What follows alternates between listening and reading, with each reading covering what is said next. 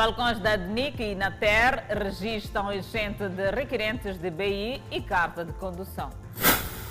Setor da saúde na província de Maputo diz não haver evidências de testes falsos. E na encerra a fabriqueta de produção de bolinhos que operava em condições precárias. Chefes de Estado de Moçambique e do Malawi aprofundam cooperação bilateral.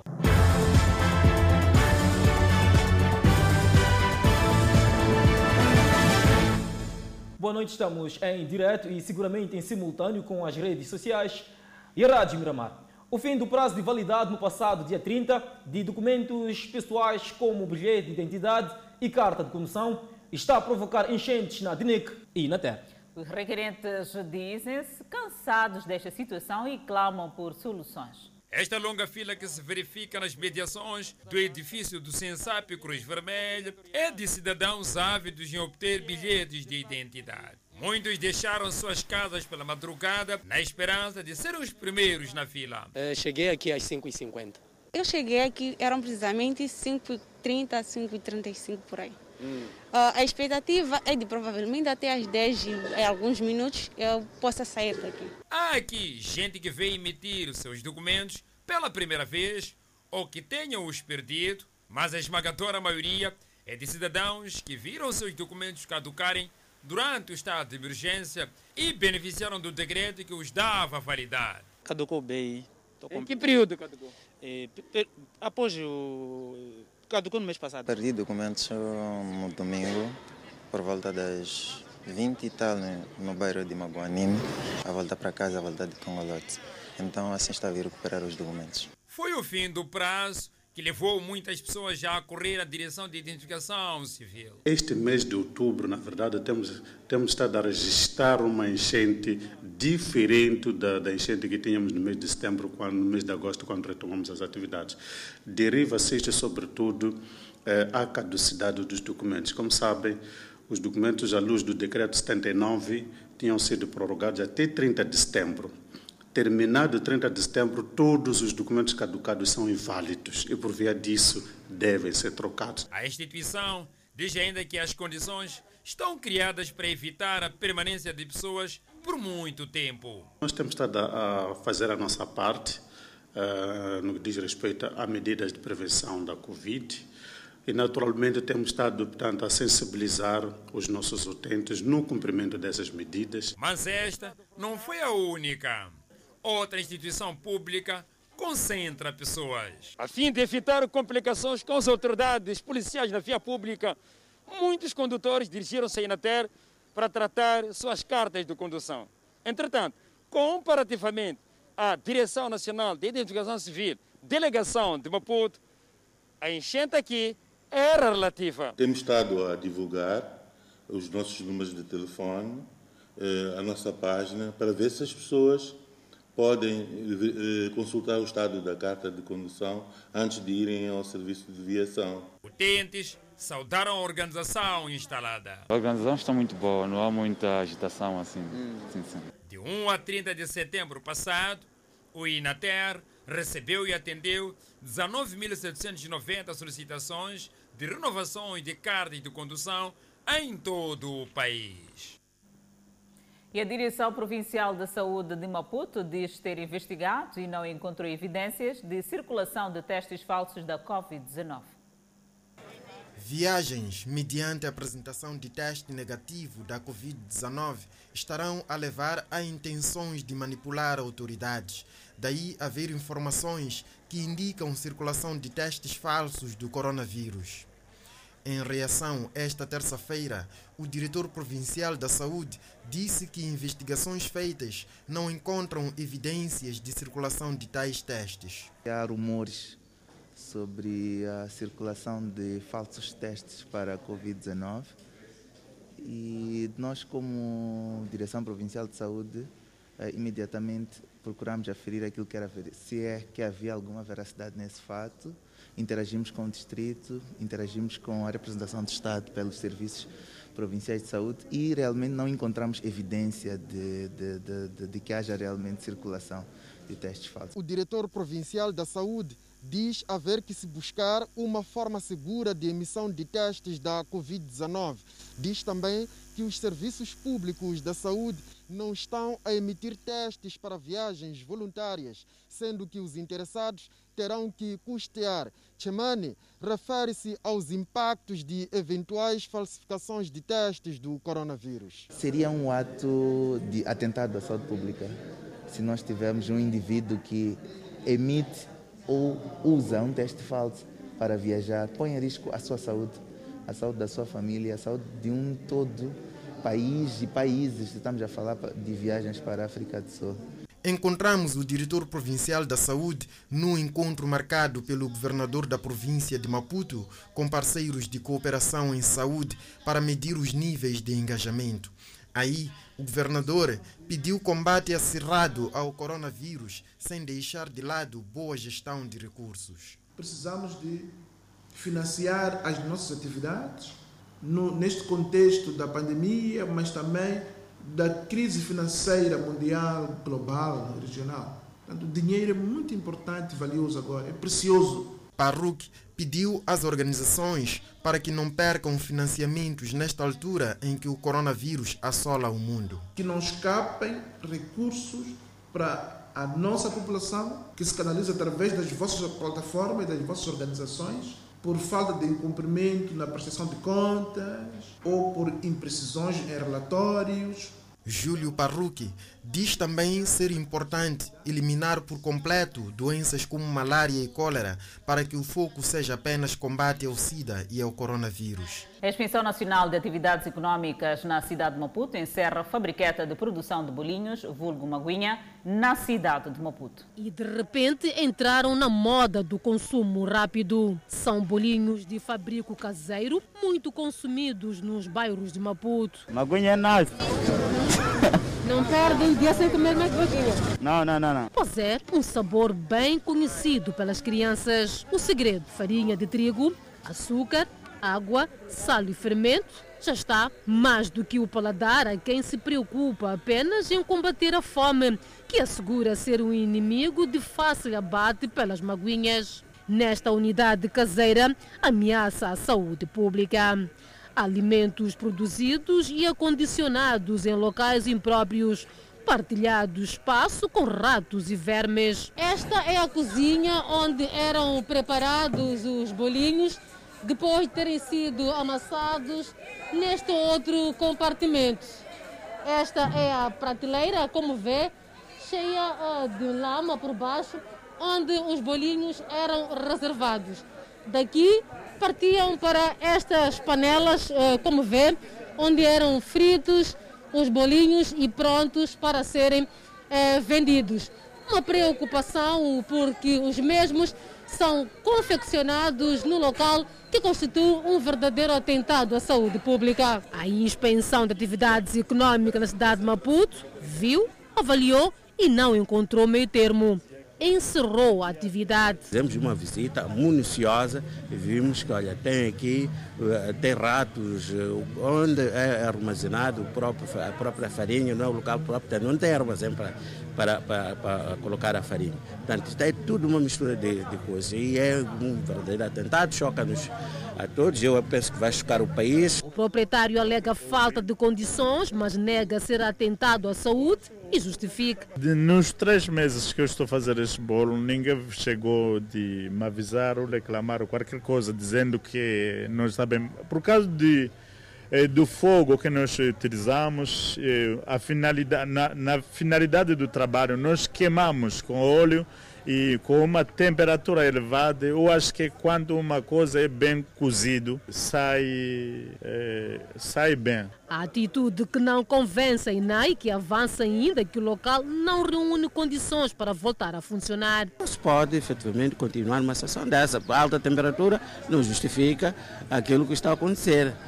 Então, nós temos que interditar, porque logo a seguir, é, é, qualquer sítio onde for a mexer aqui, somos transportadores das bactérias para poder contaminar o nosso bolo, porque não está em condições para podermos, podermos poder confeccionar este produto. Contudo, nem todos estão satisfeitos. Os vendedores zangados pedem justiça. Não, pode provocar aquela dor de barriga, dor de febre, o quê? Mas essa, essa, essa maguinha costuma ajudar nós desde entrar a corona.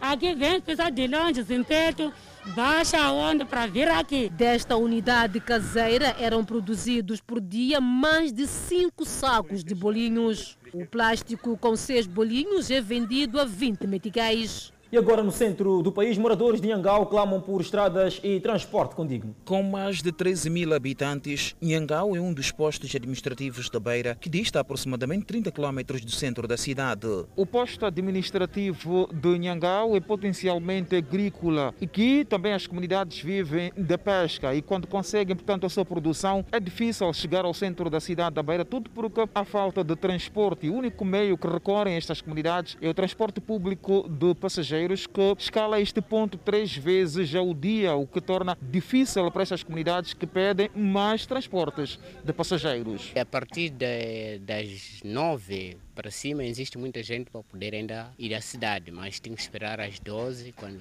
e vai chegar lá às 13. A falta de transporte, segundo as comunidades locais, atrasa o desenvolvimento desta região do Distrito da Beira para chegarem ao centro da cidade. Alguns recorrem às motorizadas e pagam por cada deslocação 50 meticais ou as carrinhas de caixa aberta, que também são poucas. Atrasa sim, estamos a sofrer muito porque quando há essa coincidência a gente costuma apanhar moto e a moto é 50 meticais. Então, como nós estamos na zona rural aqui e toda hora para poder andar de moto é difícil. O único transporte de passageiros alocado pelo Conselho Autarco da Beira faz três viagens por dia, o que, na opinião das comunidades locais, é pouco e pedem mais autocarros. Pelo menos ele é, aumentar essas horas de machibombo. Estamos passar mal, queríamos transporte menos suficiente, porque sem meticais é difícil apanhar aqui Apesar de estarem a aplicar preços considerados altos pelas comunidades, os mototaxistas dizem que estão a ajudar muita gente. Não há chapa, de verdade.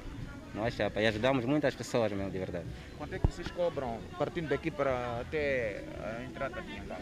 100 meticais. 100 meticais. Sim, sim. Pelo caminho, a nossa reportagem constatou que havia pessoas com respectivas bagagens à espera do único autocarro dos transportes de passageiros que faz-se ao posto administrativo de Nhangau três vezes por dia. Já em Maputo estão detidos na 12ª Esquadra dois indivíduos indiciados de tentar burlar vendedores no mercado Chiquelen. Os vendedores informais do mercado Chiquelen, retirados recentemente da zona do centro abaixo, viram-se envolvidos no meio de uma burla. O que eles querem é bancas para vender os seus produtos e por isso cederam alguns valores a cidadãos de má fé para o conseguir. Mas na verdade, esse dinheiro tinha outras finalidades e as bancas até então nunca chegaram. E os vendedores afirmam que nos últimos meses quase não têm conseguido clientes e o pouco que angariaram investiram nesta possível banca, que até ao momento ainda não se concretizou e dizem que agora estão sem rendimentos. Porque nós tínhamos que nos mostrar um sítio para nós vendermos, não levar o nosso dinheiro de borla. Não levar o nosso, nosso dinheiro de borla, porque nós apanhamos dinheiro muito duro. Isso aí dói para nós. Dói para nós tirar dinheiro que era para sustentar a nossa família, dar pessoas comer e no fim não nos mostrar o sítio para vender. Eles deviam mesmo ficar presos, porque não é bom andar a cobrar dinheiro. Tá vendo? Porque ainda nós ainda pagamos bilhete conforme vê aqui. Nos deram um bilhete de pagar. E quando vem polícia também tem que dar 10, 10 meticais e depois nos manda embora. Tá vendo?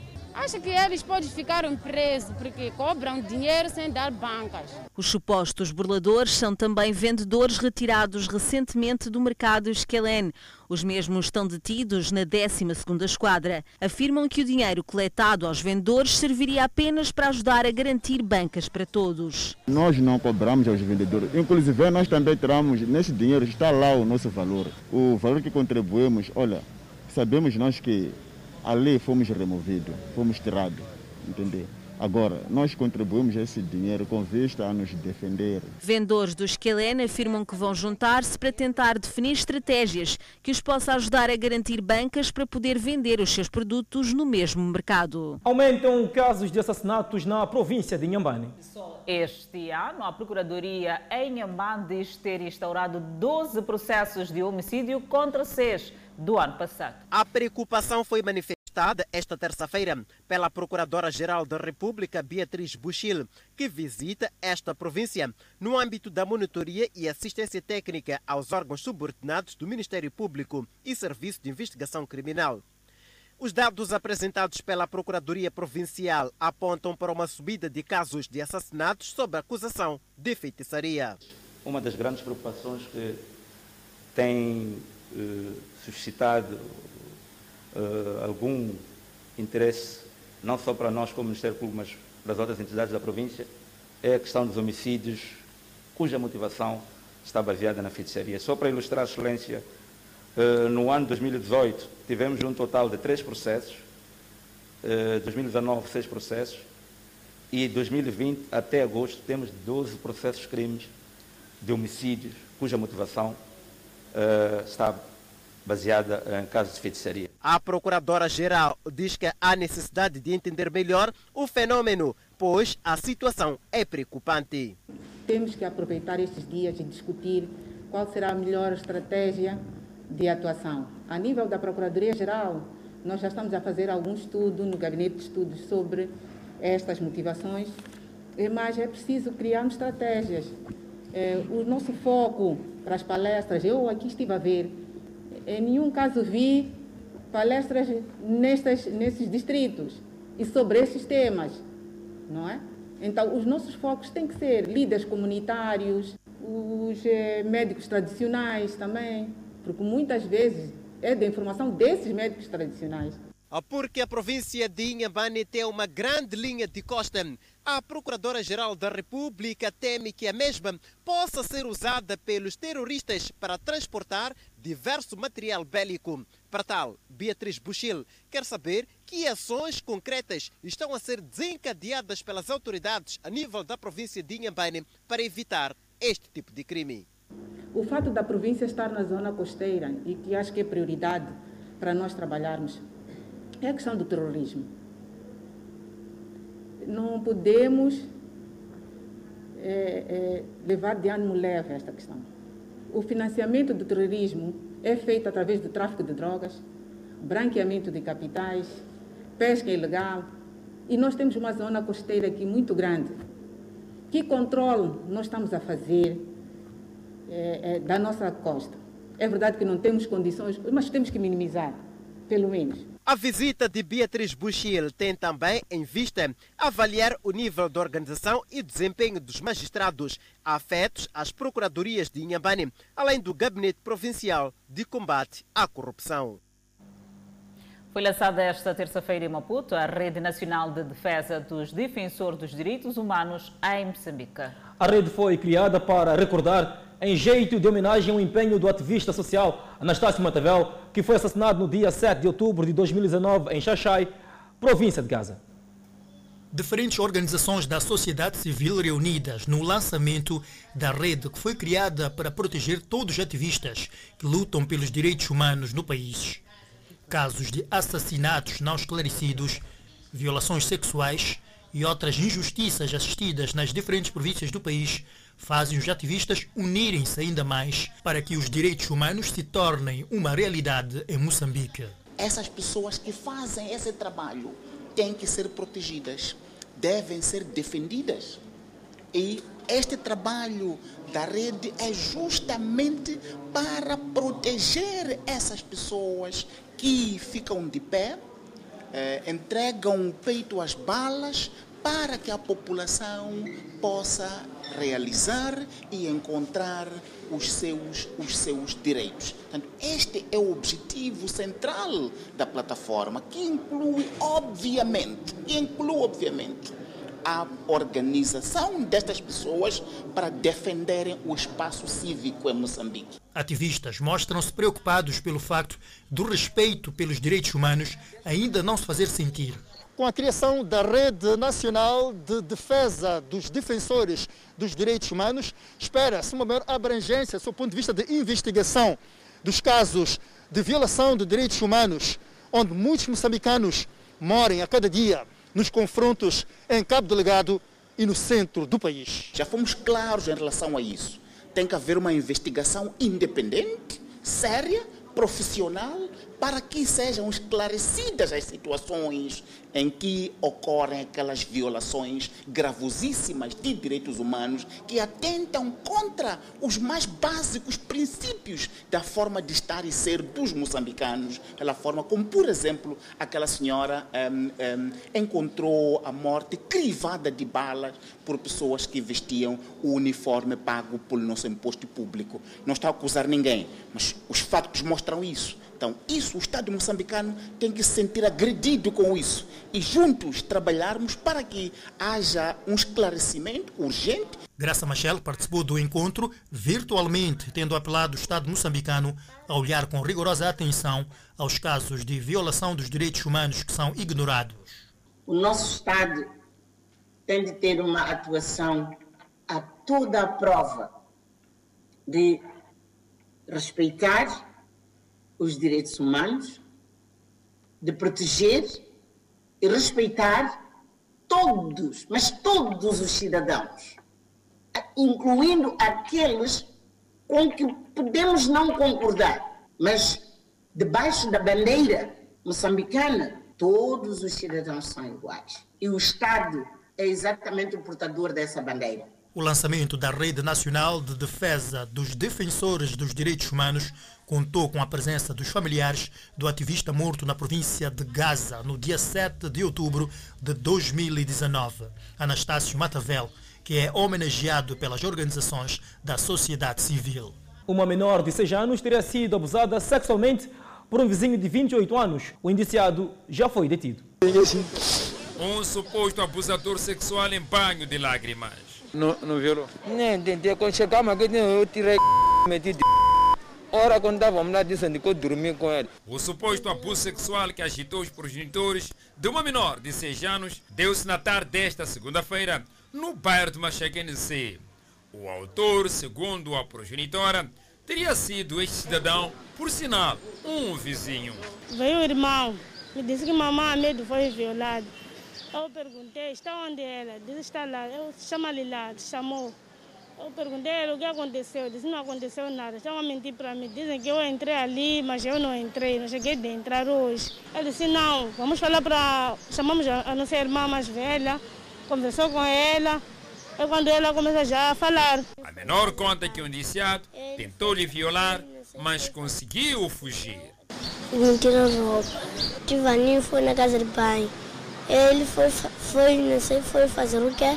Eu, fui, eu tentei fugir fugir, abrir a porta, fugir. Embora o indiciado negue até com choro ter se envolvido sexualmente com a menor, a mãe fala que os exames médicos falam da tentativa e da introdução de objetos estranhos nos órgãos genitais da menor. Fizeram análises, disseram não, ele não fez nada, só foi tentativa mesmo. É tentativa? Sim, é tentativa, só ele meteu os mas essas coisinhas aí. O indiciado aguarda a legalização da sua prisão. Seguimos com a evolução da Covid-19 no país. Moçambique registrou mais 254 casos totalmente recuperados da Covid-19. Com este número, sobe para 6.358 totalmente recuperados. Importa referir que o país tem um cumulativo de 258 indivíduos internados, dos quais 47 sob cuidados médicos nos centros de isolamento. No outro quadro, vamos apresentar o número de casos positivos. O nosso país tem acumulativamente 9.398 casos positivos registrados, dos quais 9.102 de transmissão local e 296 importados. Moçambique testou nas últimas 24 horas 1.352 amostras, das quais 102 revelaram-se positivas. Todos os 102 casos hoje reportados são indivíduos de nacionalidade moçambicana e resultam de transmissão local. Entretanto, Moçambique tem 2.969 casos ativos, 67 mortes, com registro hoje de mais um óbito por Covid-19. Trata-se de um paciente infectado pelo novo coronavírus na cidade de Maputo. Mais uma vez foi encerrada a fronteira de Dirção Garcia devido ao facto de um dos funcionários afeto ao lado sul-africano ter contraído o novo coronavírus. Todavia, desta vez o encerramento foi de apenas 5 horas de tempo. O Serviço Nacional de Migração veio ao público esta terça-feira informar a suspensão de atividades do posto de travessia Direção Garcia na província de Maputo. O encerramento foi de um curto espaço de tempo, a saber, no período das 12 às 17 horas desta terça-feira, 6 de outubro de 2020, de modo a se efetuar a desinfecção das instalações devido ao encerramento temporário do posto de travessia de Libombo, na contraparte sul-africana, em virtude de um dos funcionários afetos àquele posto ter acusado positivo para a Covid-19. De recordar que, a 15 de julho, o Serviço Nacional de Imigração interditou a realização do movimento de entradas e saídas de viajantes através do posto fronteiriço de Ressano Garcia pelos mesmos motivos. Todavia, no caso que se deu em julho, não foi possível avançar com a data de reabertura da fronteira logo de antemão e os utentes apenas foram advertidos a aguardar por novas ordens. Geralmente, durante o encerramento de instituições do gênero, um trabalho de desinfecção e possível testagem do pessoal afeto ao local é realizado. As autoridades de saúde na província de Manica continuam a cumprir à risca o plano de contingência para travar a propagação da Covid-19. No entanto, todos os cidadãos com suspeitas da Covid-19 vão agora ser submetidos a testes feitos no Laboratório de Biologia Molecular do Hospital Provincial de Chimoio. As autoridades de saúde na província de Manica continuam a cumprir à risca o plano de contingência para travar a propagação da Covid-19. No entanto, todos os cidadãos com suspeitas do coronavírus vão agora ser submetidos a testes feitos no Laboratório de Biologia Molecular do Hospital Provincial de Chimoio. As amostras, quando chegam, são eh, primeiramente processadas no equipamento que nós chamamos de cabine de biossegurança. Eh, levamos as amostras, misturamos com reagente, o que nós chamamos de cartucho, lá na cabine de biossegurança. A posterior, leva-se o cartucho, vem-se colocar eh, no, no, no, processador. Mas antes de colocar isso no processador, temos que programar. Temos que colocar a identificação do paciente, o nome e tudo em diante. O foco é testar pessoas sintomáticas e os contactos de casos positivos. Então, esses critérios estão lá incluso os pacientes graves que estejam nos cuidados intensivos, assim como que estejam no cuidado eh, transitório, onde eh, há suspeita de eh, que tenham Covid. Então, esses são pacientes com critérios elegíveis para serem processados nesse equipamento, nesse momento. E também para aqueles profissionais que trabalham diretamente com casos positivos. O equipamento para teste para coronavírus tem a capacidade de colher quatro amostras por hora. E esta, por não ter capacidade suficiente devido à demanda, depende da cidade da Beira e Maputo. De acordo à capacidade limitada que o equipamento tem, então, ela processa quatro amostras por cada hora. Então, tendo em conta a demanda que nós temos a nível da província de Manica, as amostras são colhidas acima de 100 por, por dia. Então, sempre vamos continuar a referenciar essas amostras para Maputo. Por essa razão que o Ministério estabeleceu critérios para a testagem eh, né, com esse equipamento. Desde que entrou em funcionamento o equipamento para a testagem da Covid-19, já foram testadas 21 pessoas. Deste número, duas acusaram positivos para a Covid-19. Todavia, os profissionais de saúde que trabalham no Laboratório de Biologia Molecular garantiram que têm usado todos os equipamentos necessários para não contrair o vírus. E a única coisa que temos, temos feito é extremar as medidas de biossegurança. Então, sempre temos que observar o uso de equipamento de proteção individual e também o processamento com todo cuidado para não eh, nós podemos nos proteger, mas também para não passar aos outros. Segundo os dados do Instituto Nacional de Saúde, a província de Manica conta com mais de 100 casos positivos da Covid-19. Paris foi colocado em alerta máximo da Covid-19 esta segunda-feira e forçou o encerramento de bares, piscinas e centros esportivos por duas semanas. Em Paris e arredores havia 260 infecções por 100 mil habitantes no final de setembro. Uma média de 3.500 novas infecções foram relatadas todos os dias, enquanto 36% dos leitos da unidade de terapia intensiva eram ocupados por pacientes com coronavírus. Este é um endurecimento direcionado das restrições. Os restaurantes poderão permanecer abertos, mas os bares terão que fechar nos próximos 15 dias. Financeiramente é muito complicado.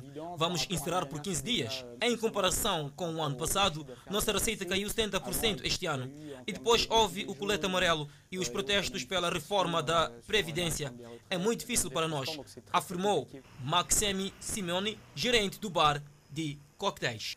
Os três critérios a serem classificados como zona de alerta máximo são a taxa geral de previdência de vírus, sua disseminação entre os idosos, e o número de leitos hospitalares da terapia intensiva ocupados por pacientes com coronavírus. Medidas como uso de desinfetantes para as mãos, uso de máscaras faciais já estão em vigor em restaurantes, mas a partir de agora, apenas aqueles em Paris estarão abertos se eles aderirem a outros protocolos de saúde. A cidade de Marseille foi colocada em alerta máximo de coronavírus na semana passada e seus restaurantes e bares foram forçados a fechar.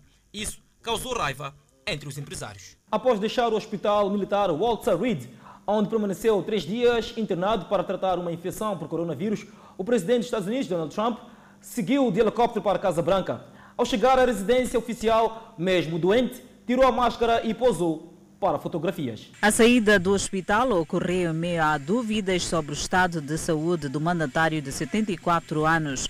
Nos últimos dias, a Casa Branca deu informações contraditórias e confusas e a equipa médica do presidente continua a se recusar a dar detalhes sobre a linha do tempo da infecção. A alta hospitalar ocorre apesar dos médicos admitirem que o mandatário não está totalmente fora de perigo. O anúncio de que Trump iria deixar o hospital foi feito pelo próprio presidente por meio de Twitter. Estou me sentindo muito bem, escreveu. Nós desenvolvemos no governo Trump ótimos remédios e reconhecidos. Sinto-me melhor do que há 20 anos. Ele ainda voltou a minimizar a gravidade da Covid-19, afirmando que os americanos não devem ter medo da Covid e não devem permitir que o vírus domine suas vidas. Os Estados Unidos da América são o país mais afetado pela pandemia do novo coronavírus no mundo tendo registrado mais de 209 mil mortes associadas à doença e 7,4 milhões de casos. Após o anúncio de Trump, o médico da Casa Branca, Sim Collin, e membros da equipe do hospital Walter Reed consideram uma entrevista para abordar a alta do presidente. Embora o presidente possa ainda não estar totalmente fora de perigo, a equipe e eu concordamos que todas as suas avaliações e o mais importante, o seu estado clínico, permitem o seu regresso a casa, onde ele estará rodeado de cuidados médicos de nível mundial 24 horas por dia e 7 dias por semana declarou Colin. O grupo de médicos disse ainda que o presidente não apresentou nenhuma reclamação em relação ao seu sistema respiratório e que ele não sentia febre há 72 horas. Menor incendeia casa e pai contrai queimaduras graves em Mocuba. Governo de Maracuene diz que não é da competência da estrutura do bairro decidir se um funcionário público passa para fonte privada. Mais detalhes depois do intervalo. De volta ao Fala Moçambique, o governo de Marrakech diz não ser da competência da estrutura do bairro a mudança de fontenário público em fonte de água privada. Adelaide Isabel, face a isso, promete tomar medidas em caso de se constatar a venda de fontenários. Fontanário público supostamente vendido pelo secretário do bairro e contestação a subir de tom no bairro Santa Isabel. Nós fomos atribuir a fontenária em 2000 e nós viemos usando a fontenária manual. Então, depois houve a nossa fontenária foi entregue a um privado. Nós não sabemos os porquês. Então, nós admiramos apenas com, quando o, o, o, o privado vedou onde estava a fontenária. O governo do distrito de Marraquém diz não ter sido comunicado pelas estruturas do bairro. Não é o papel da estrutura local em algum momento fazer este tipo de parceria, porque os, quem faz a alocação é o governo a nível do distrito e ele simplesmente se beneficia de tal forma que a sua população consiga ter água, mas não cabe a ele negociar uma infraestrutura pública para, para particular.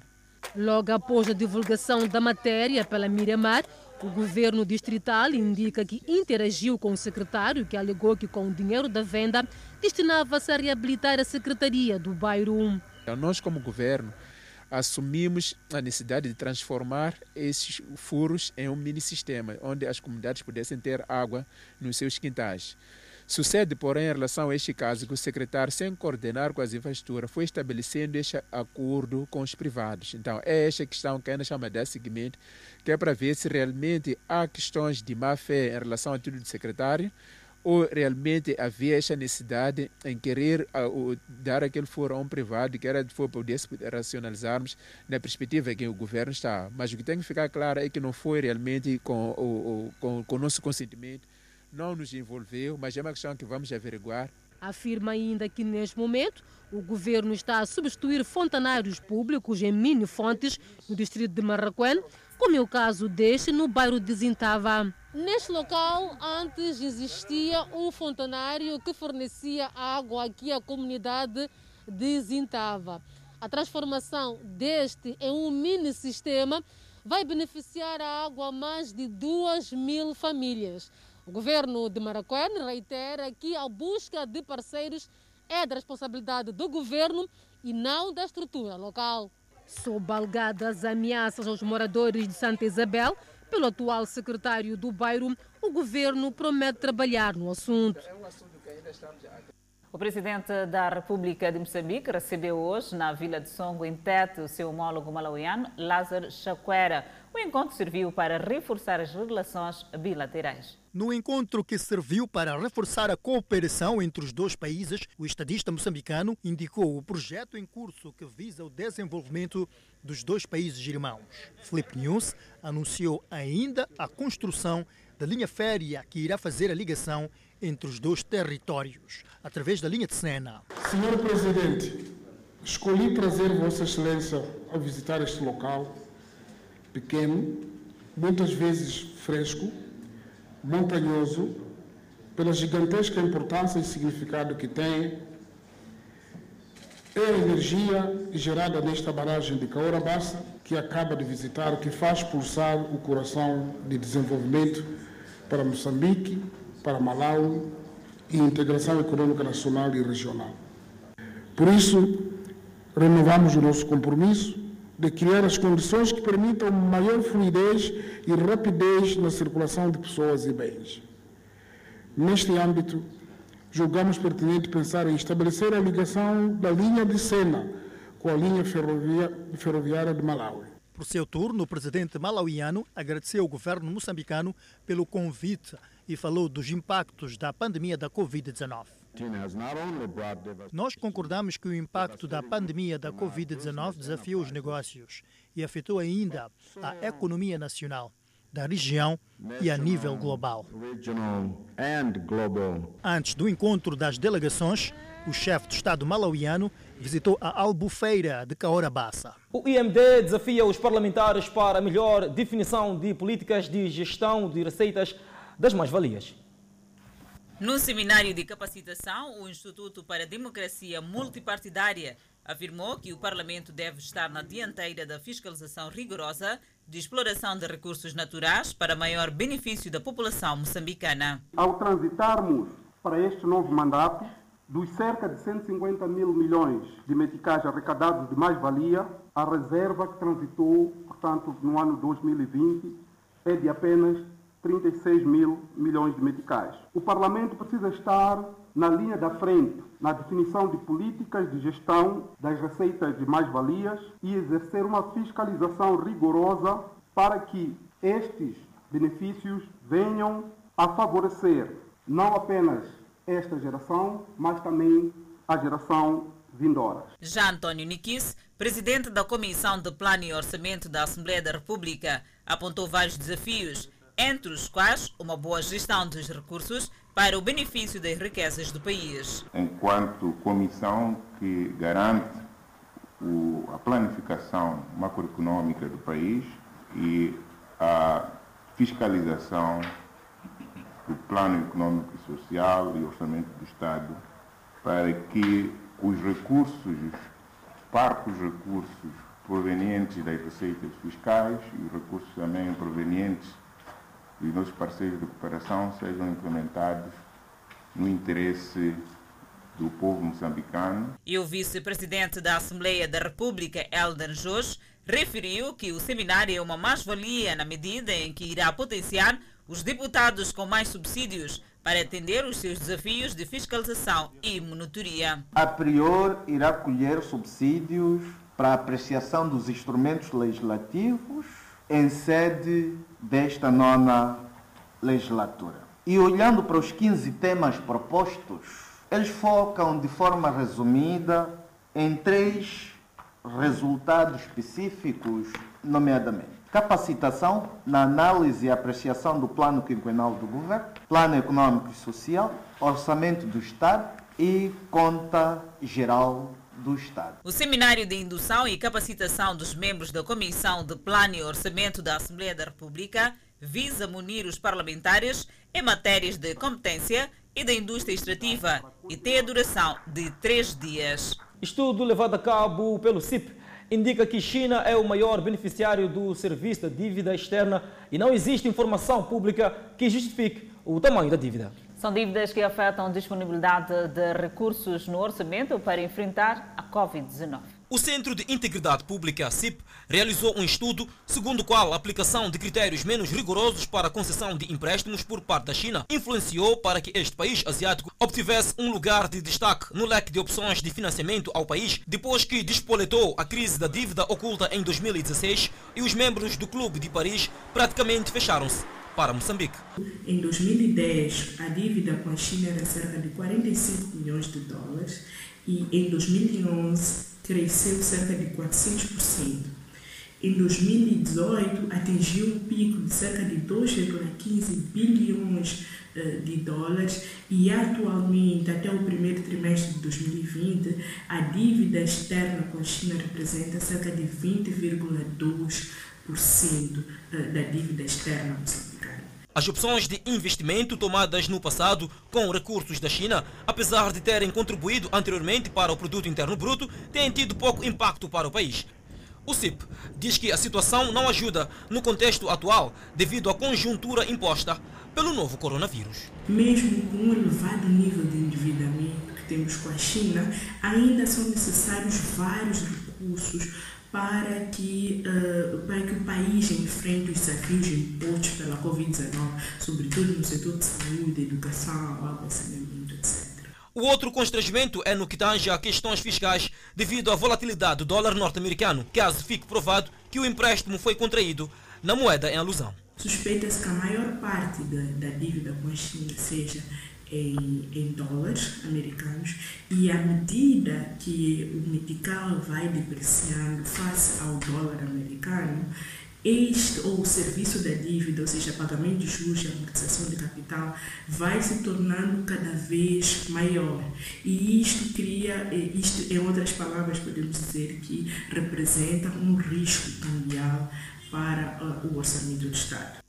Seguimos para Mocuba, onde menor de 3 anos de idade incendeia casa após uma brincadeira que acabou criando queimaduras graves no seu pai. As brincadeiras do menor levaram o seu pai a esta situação. Queimadura por quase todo o corpo e consideradas como sendo graves ao avaliar pelos danos e sequelas neste homem de 47 anos. A queimadura de segundo grau que aconteceu com o senhor Celestino foi quando o mesmo se encontrava no interior da sua casa a descansar por volta das 12 horas. No entanto, o seu filho de 3 anos se encontrava a brincar com fogo e na mesma ocasião a casa terá se incendiado e ele no interior da casa foi esta situação que ocorreu numa queimadura do segundo grau. Criança, minha criança de 13 anos, quem queimei. Não não outro nada. O porta-voz do Serviço Nacional de Salvação Pública na Zambésia, Manuel Kumaio, adverte, no entanto, aos pais encarregados de educação a terem mais atenção com objetos que possam criar combustão. Nós estamos em período de que as crianças não estão a estudar por causa da situação de,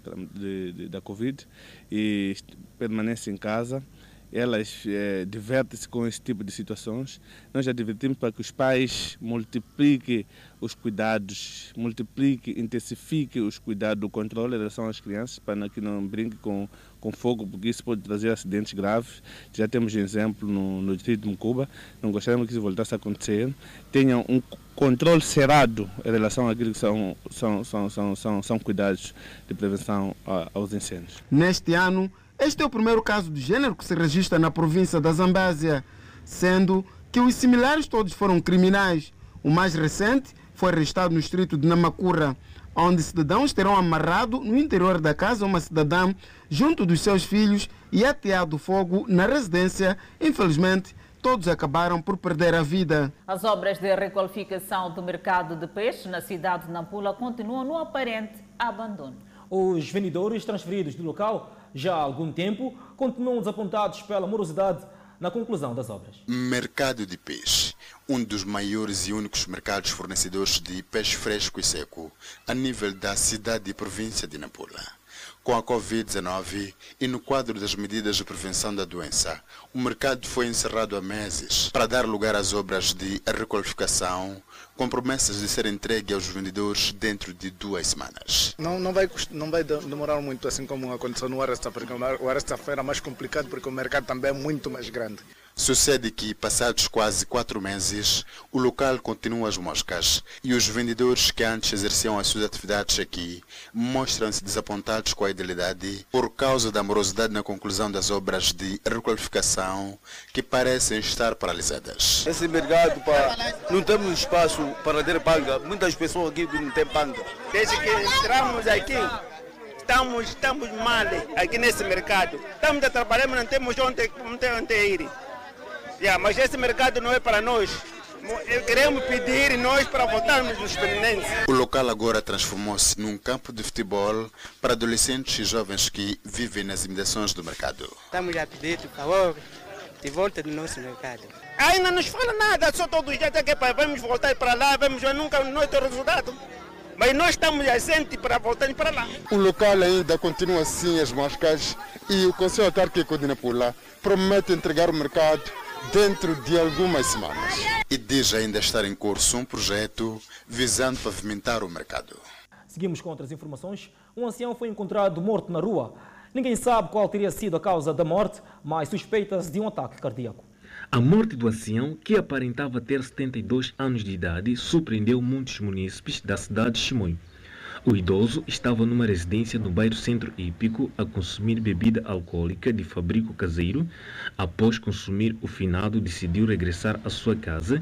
Pelo caminho, teve mal súbito e morreu na antiga Praça Gungunhana, próximo da Estrada Nacional número 6. Nós recebemos uma ligação de, de um jovem que passava por aqui, nesta praça, que diz que epa, tem um, um corpo sem vida e de imediato corremos para vir aqui para poder saber se conhecemos, o reconhecemos o corpo ou não. Eu, quando eu estava a sair no meu, no meu, no meu lugar lá no, em casa, então eu quando chego aqui na praça deparo com essa situação, muito dolorosa mesmo. Nós sabemos que estamos ainda no estado de emergência, ainda não, não estamos a gozar daqueles são os direitos de, por isso temos que ficar sempre em casa, mantermos as medidas à risca, né? É complicado quando nós saímos e vamos consumir álcool, como, como este caso está a acontecer. O senhor que acabou perdendo a vida, nem, o, nem os familiares sabem do seu paradeiro. Testemunhas contam que não houve tempo para socorrer a vítima. Senhor Luiz Simeone, líder comunitário do bairro Centro Hípico, afirmou que o ancião não morava na zona. Ouvi a pessoa já morta. Eu vinha consultar se a pessoa vive no meu bairro ou não. Mas eu fui reparar na cara dele. Não é uma pessoa que vive no meu bairro. Se calhar ele vive eh, no outro bairro. A polícia lamentou o sucedido e apelou à sociedade a não consumir bebidas alcoólicas em locais públicos nessa fase de estado de calamidade pública. Alguns deles confinam-se em sítios fechados consumindo bebidas alcoólicas, outros até na via pública. Mas medidas drásticas serão tomadas com vista a fazer com que todos cumpram na íntegra as normas previstas eh, no estado de calamidade pública. Só assim juntos poderemos combater eh, o coronavírus. Até a nossa retirada do local por volta das 9 horas, o corpo estava sendo removido para a morgue do Hospital Provincial de Chimoio. Suspeitava-se que o ancião tenha sofrido um ataque cardíaco. Para ver e ouvir no próximo bloco, em Sofala mais de um milhão de pessoas vão receber tratamento de doenças negligenciadas. Adelaide. Já na Zambésia, malfeitores agridem guarda na tentativa de roubo. São notícias a acompanhar logo após o intervalo. Até já. E agora com as notícias em destaque. Antes do intervalo, em Sofala, mais de 1 milhão e 300 mil pessoas serão tratadas contra filarias linfática. A campanha de tratamento massivo contra doenças negligenciadas, que iniciou nesta terça-feira e com duração de cinco dias, irá abranger nesta segunda fase 10 distritos da província. 80% da população residente na província de Sofala irá beneficiar do tratamento na referida campanha. As campanhas têm um objetivo de fazer a prevenção e também durante as campanhas identificam os casos que precisam o tratamento e aí se faz referência para as unidades sanitárias que podem fazer o tratamento ou então as unidades sanitárias que podem fazer o tratamento especializado quando tiverem complicações como aquelas que podem precisar o tratamento cirúrgico. Este ano, por conta da pandemia, O tratamento das doenças negligenciadas tem particular destaque das brigadas que irão se deslocar às casas das comunidades e não às comunidades, aos centros de saúde, como acontecia em tempos. Daí que as autoridades pedem a colaboração da população residente na província de Sofala. Queremos que todos participem nesta campanha. Queremos que todos recebam bem estas brigadas que vão se fazer às vossas casas. As doenças negligenciadas são aquelas em que as comunidades convivem com elas como se fosse algo comum, muitas vezes aliado a questões tradicionais. Então a OMS identificou que essas são as doenças em que as pessoas não consideram, não vão procurar os serviços de saúde para tratá-las, simplesmente chegam no, no sistema de saúde quando elas desenvolvem as suas complicações. A dona Julieta Lucas, que tomou os medicamentos na sua residência, fala da importância da campanha. A campanha é boa, porque vamos prevenir a doença. Em vez de estarmos com a doença, a doença mata. Então é melhor que a gente aderimos para podermos estar bem. Porque o governo está a tratar a, a saúde para nós. Está a gastar dinheiro, comprar medicamentos para o nosso bem. Na cidade de Beira, onde foi lançada a campanha, o setor da saúde tem como grupo-alvo 373 mil pessoas. O jovem de 25 anos de idade foi agredido violentamente por miliantes que tentavam roubar animais na quinta onde trabalha. Estas são as cicatrizes da tamanha violência que os malfeitores terão deixado na cabeça do jovem. Os malfeitores queriam roubar animais no local onde o jovem trabalha como guarda. Dino Santos, 27 anos de idade, foi transferido inconscientemente do distrito de Nicoadal até aqui ao Hospital Central de Climane depois de ter sofrido fortes golpes por um grupo de miliantes que se fizeram ao local onde este é trabalhador e a sua missão é de aguarnecer alguns animais numa quinta do seu patrão. No entanto, na sequência dos miliantes quererem se apoderar desses bens, optaram por desferir fortes golpes e continuam aqui a receber cuidados médicos. Quando dormi, então de repente, a assustar katana na cabeça. Eu, quando levantei a cara, assim, estou a ver pessoa à frente de mim. Eu, quem é você? Depois de olhar, querer também levar meu líder, logo me deu aqui. Sim, eu comecei então a gritar para os vizinhos. Sim, eu corri para o vizinho, ele também começou a me perseguir. O chefe do Departamento de Comunicação e Imagem no Hospital Central de Climane revela que tem sido frequente naquela maioridade sanitária casos de agressões por tentativa de roubo de animais. Da agressão física, chegou-nos eh, um senhor de 59 anos de idade, residente no bairro Padeiro, foi espancado pelo seu empregado doméstico, alegadamente por demorar-se eh, em fazer o procedimento do pagamento do seu salário. Também tivemos o registro de um paciente vindo eh, na zona limítrofe entre Nicoadala e Mopeia, vítima de uma agressão física em que malfeitores desferiram fortes golpes na cabeça e causaram-lhe uma fratura do membro superior direito. Ao nível da província da Zambésia, vários são os casos de assaltos com recurso à violência extrema que têm sido reportados. Seguimos viagem no sentido norte.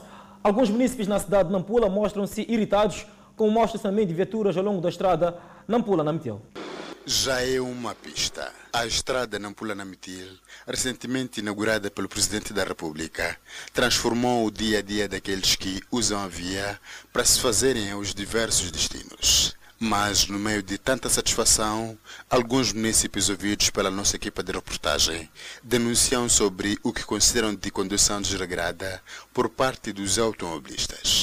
Isso é complicado, porque nota-se de fato que os motoristas não respeita aquilo que são eh, regras né, de como estacionar.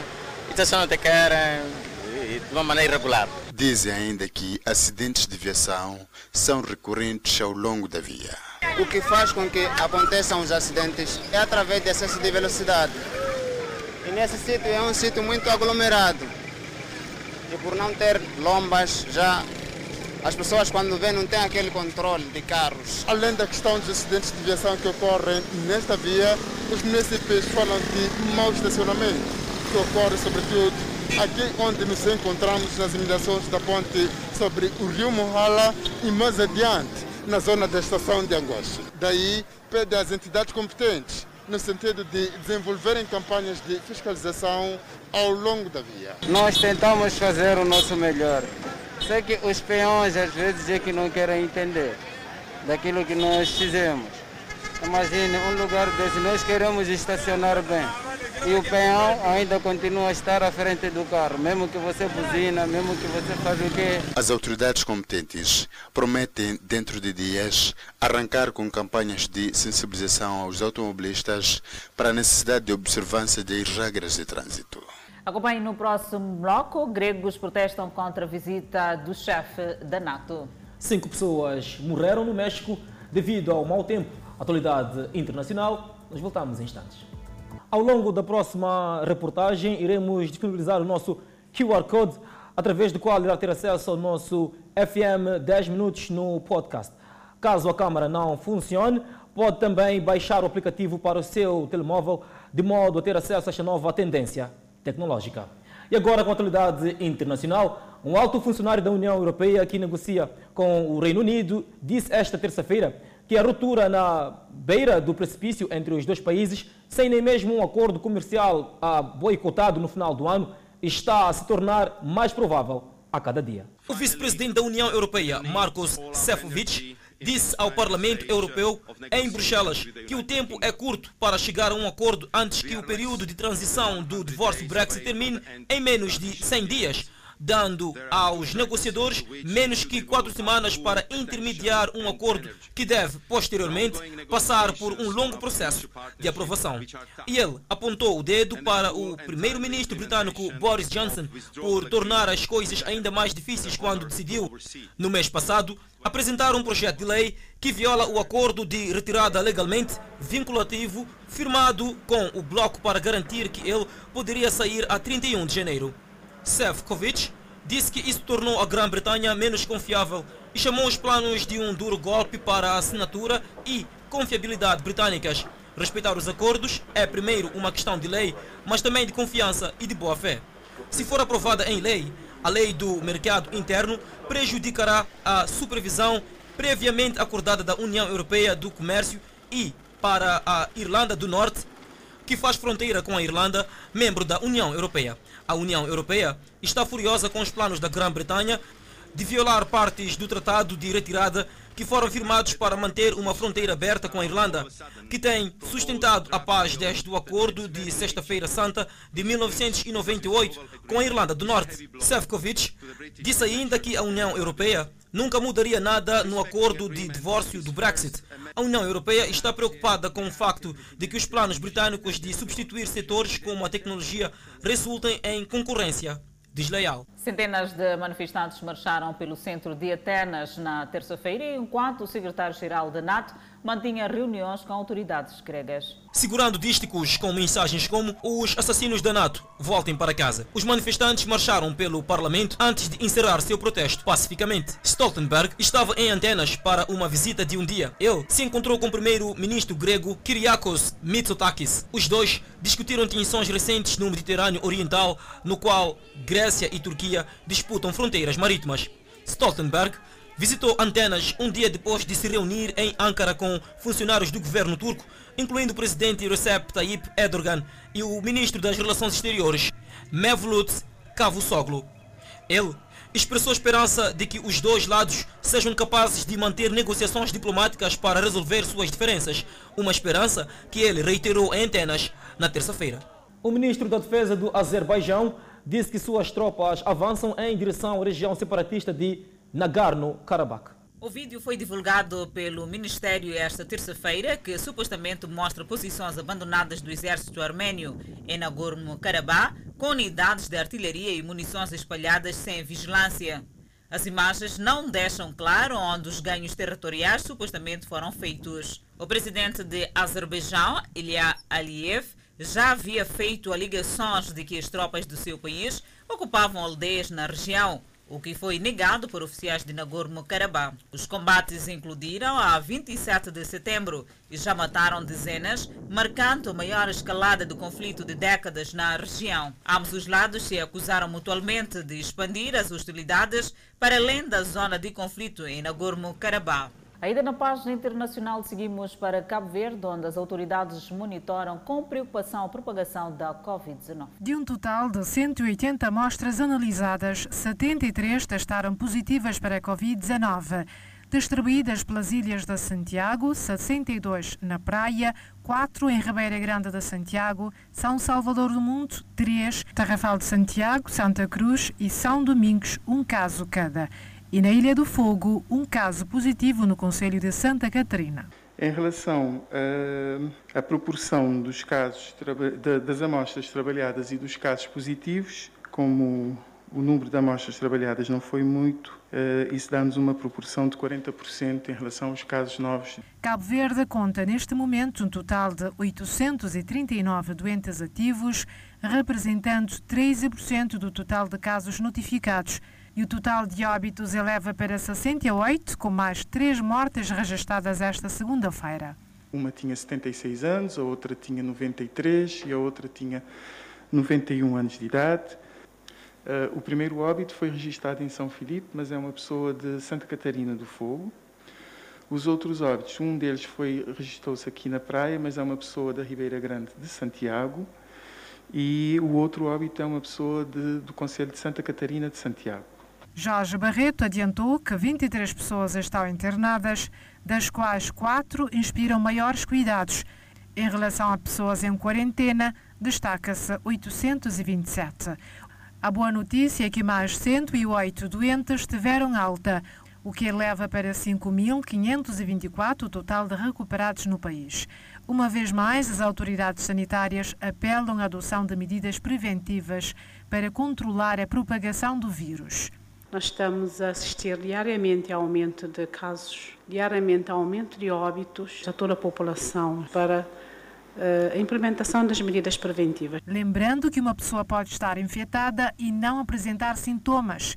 Por isso, a presidente do INSP apela à responsabilização e adoção de medidas ditadas pelas autoridades de saúde. Convidamos a um breve intervalo, mas antes a previsão para as próximas 24 horas. Pemba, 29 de máxima, 22 de mínima. Lixinga, 28 de máxima, 14 de mínima. Nampula, 28 de máxima e 20 de mínima. Seguimos para o centro do país. Tete, 32 de máxima, 22 de mínima. Quilimana, 28 de máxima, 21 de mínima. Chimoio com 19 de máxima. Beira, 26 de máxima. Vilanculo, 27 de máxima. Tal como Inhambane, com 27 de máxima. Xai-Xai, 26 de máxima. Maputo, 25 de máxima e 19 de mínima.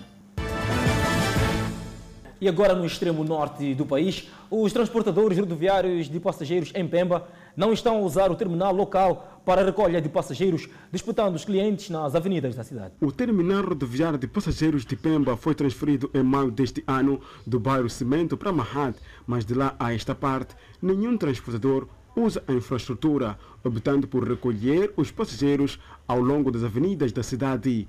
Uma situação que inquieta Associação dos Transportadores Rodoviários de Campo Delgado. O transportador, ele alega que não tem muito tempo de ficar, ser eh, juntado, né? A questão de, de picha, está a falar de juntar, de questão de picha, esperar é, aquilo entrar em escala. Um por um, um por um, ou dois por dois. Eles não conseguem, diz que não, nós temos problema das receitas. Então, o outro que está na bicha, vê outro, começa a recolher a partir de emulação até Gingone, e quem está na bicha fica lisado também. Ele sai, acaba de abandonar o terminal. A justificação dada pelos transportadores é de que a localização geográfica distante do centro urbano faz com que os clientes neguem de dirigir-se ao terminal. O que nós estamos a ver é, recolher para aqui na cidade, porque os passageiros, é difícil para eles chegar no parque. Eu estava lá há dias atrás, mas chegava lá até sentar nenhuma, nenhum carro desde que começou a parque que carregou aí no parque. Abdallah Fakat é transportador da rota Pemba-Chiure e aponta a suposta desorganização nos serviços de transporte como motivo que o leva a não usar o terminal rodoviário de Pemba. Canter é que estão a estragar porque todos os carros vão, vão ali. Canter estão a ir lá a recolher, começam a recolher, a carregar. Então aqueles todos, porque estamos a fazer comércio, sentimos. Vocês ficam a perder? Ficamos a perder, todos eles sempre estão em vantagem. Por quê? Nós estamos a pagar parque, eles não pagam, só estão a ir embora. Segundo a Trocad, alguns transportadores esquivam-se de usar o terminal para escaparem da cobrança da taxa diária devido a todos aqueles que exercem a atividade de transporte ao nível da província. Nós também estamos a perder a, a, a receita estamos a perder a receita, sempre fica abaixo. Eu estou a falar como secretários deles que devia deixarem passarem nessas vias clandestinas. Para solucionar o problema, a Associação dos Transportadores Rodoviários de Cabo Delgado convocou para a próxima segunda-feira um encontro com os proprietários dos veículos que exercem a atividade de transporte de passageiros a partir de Pemba. A ministra do Trabalho e Segurança Social, Margarida Talapa, concede tolerância de ponto a todos os trabalhadores, funcionários públicos e aos cidadãos da cidade de Xeixai amanhã, 7 de outubro, por ocasião da celebração do 59º aniversário da elevação à categoria de cidade. A tolerância de ponto não abrange aos trabalhadores cuja natureza da sua atividade não permite interrupção no interesse público. Exorta-se que a celebração seja de forma individual ou domiciliar no âmbito da medida de prevenção da Covid-19 aprovadas pelo governo. E desta maneira colocamos ponto final ao Fala Moçambique. Obrigada pela atenção dispensada. Encontro marcado nas redes sociais. Nós voltamos amanhã.